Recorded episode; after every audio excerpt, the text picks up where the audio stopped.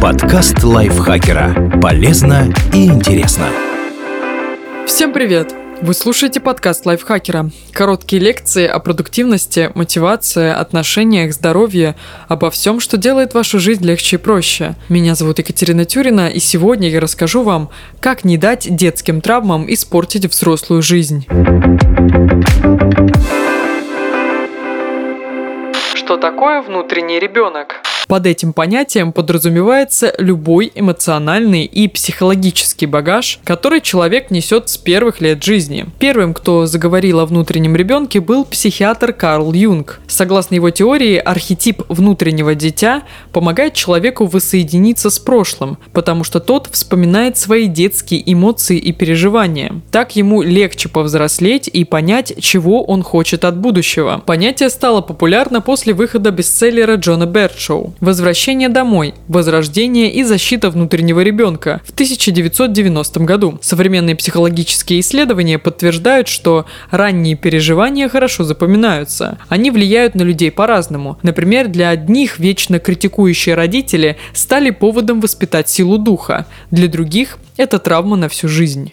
Зачем искать внутреннего ребенка? Когда внутренний ребенок здоров, обычно он не вызывает беспокойства взрослой жизни. Но если он ранен, человек может повторять неправильные модели поведения, привитые в детстве. Например, маленькая девочка, которая видела, как ее мать терпит насилие со стороны отца. Сама в зрелом возрасте может связаться с абьюзером. Общение с внутренним ребенком позволяет найти корни нынешних проблем в детстве и избавиться от них. У некоторых в процессе получается следующее. Высвободить под подавленные эмоции, распознать неудовлетворенные потребности, изменить неправильные модели поведения, раскрепоститься, повысить самоуважение. Как найти внутреннего ребенка? Связаться с ним и получить от этого пользу может каждый, но иногда неверие и сопротивление становятся препятствием. Если скептицизм все-таки есть, это нормально. Просто попробуйте посмотреть на внутреннего ребенка не как на отдельную личность, а как на свой прошлый опыт. Это поможет подойти к поискам с любопытством. Существует несколько способов найти внутреннего ребенка. Проводите время с детьми. Игры с ними помогут вспомнить приятные события из прошлого, научиться радоваться мелочам, жить моментом, раскрепоститься и почувствовать себя счастливее. Для начала попробуйте, например, прятки. Благодаря играм, связанным с воображением, иногда всплывают детские фантазии. Может быть, раньше вы представляли себе какие-то сценарии, благодаря которым легко переживали трудные моменты. Если своего ребенка пока нет, вы можете побыть с детьми своих знакомых или родственников. Вспомните свое детство. Попробуйте перелистать фотоальбомы, перечитать книги и пересмотреть фильмы, которые когда-то нравились. Если вы вели дневник, загляните и в него. Попросите родственников поделиться воспоминаниями о вас.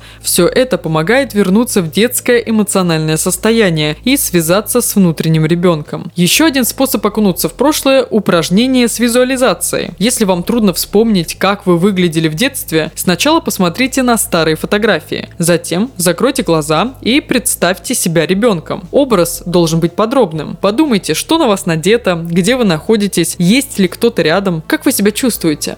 Ребенок может быть потерянным, одиноким, неуверенным, довольным, сильным. Во время упражнения иногда выясняется, что внутренний ребенок чувствует себя хорошо, дает вам силы, оптимизм. Если он страдает, ему нужно помочь.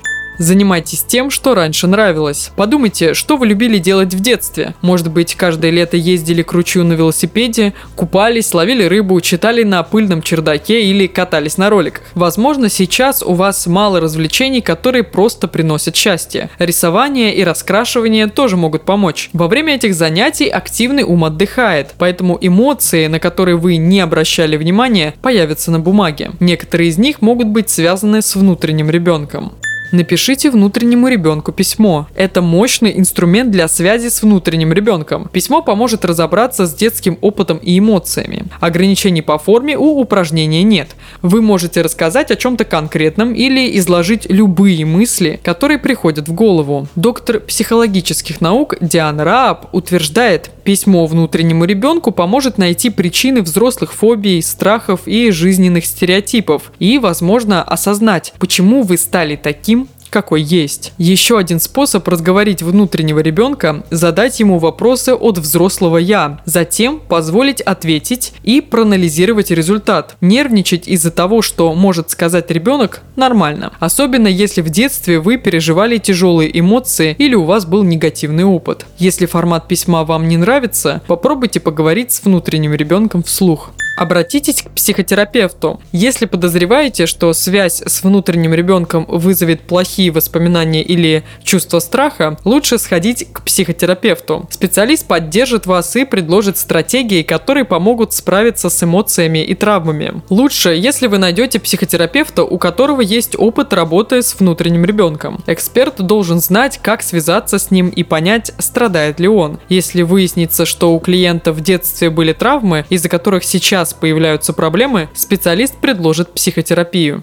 Как психотерапевты исцеляют внутреннего ребенка? У детских травм долговременные последствия. Поэтому, если во время общения с внутренним ребенком вы поняли, что он ранен или обижен, его нужно исцелить. Это можно сделать с психотерапевтом. У специалистов есть несколько техник для помощи. Техника пустого стула. Психотерапевт просит клиента сесть напротив пустого стула и представить, что на нем кто-то сидит. Например, родитель или другой родственник. Этому человеку нужно рассказать о своих чувствах и мыслях, объяснить, чего от него не хватало в детстве. Также специалист может предложить поменяться с воображаемым персонажем местами. Например, представить себя своей бабушкой и выслушать внутреннего ребенка. На терапии можно лучше узнать чувства из прошлого и осознать, как они влияют влияют на взрослую жизнь. У некоторых пациентов получается познакомиться со сторонами характера, которые они пытались отрицать. Схемная терапия. У людей, которые росли во враждебной обстановке, часто проявляются дезадаптивные, неправильные схемы поведения. Из-за них могут возникнуть трудности в отношениях или с самообладанием. Схемная терапия помогает избавиться от проблем, которые появились в детстве. Ключ к успеху в том, что психотерапевт использует технику повторного воспитания и удовлетворяет эмоциональные потребности человека. Например, хвалит его. В итоге пациент меняет мнение о себе и учится новым моделям поведения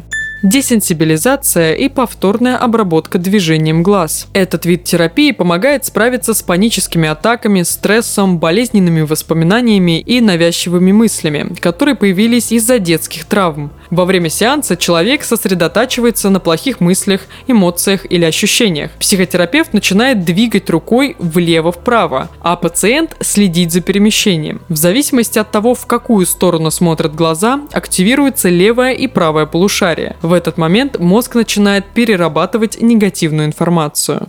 Как помочь внутреннему ребенку самостоятельно? Визуализация – это способ исцеления, который можно попробовать самому. Метод основывается на том, что когда мы думаем о действии, начинают работать те же части мозга, что и во время выполнения. Подключите воображение и представьте себя ребенком на любой стадии развития, где пережили стресс или жестокое обращение. Это может быть ваше пятилетнее «я» или подросток. Если необходимо, подумайте о том, что ребенок приемный. Визуализируйте другое внутреннее «я», которое поможет исцелить ребенка. Например, родителя, защитника, сострадателя или терапевта. Кто именно это будет, решать вам. Метод заключается в том, что вы должны заново перевоспитать себя себя. Нужно сделать все, чтобы ребенок почувствовал себя в безопасности и развил устойчивость. Пусть второе внутреннее «я» заботится о нем, одобряет, удовлетворяет потребности.